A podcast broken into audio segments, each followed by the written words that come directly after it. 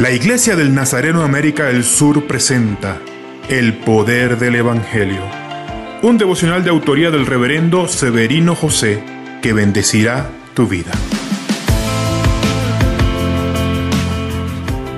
En las dos primeras tentaciones, Jesús respondió al diablo con una frase. La escritura dice, es decir, usó la palabra de Dios para contrarrestar a Satanás. El diablo, de una manera astuta, ahora usa la misma frase.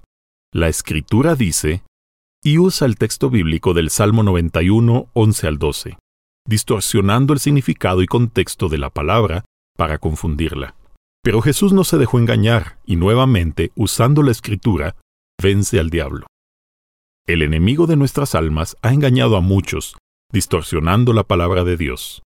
Como lamentablemente muchos creyentes no tienen el hábito de leer y estudiar la palabra de Dios, caen presa de esta tentación.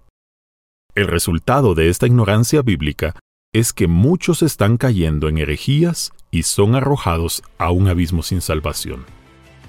Señor, ayúdanos a adquirir el hábito de leer y estudiar tu palabra para que no caigamos fácilmente en herejías y en la conversación de falsos profetas.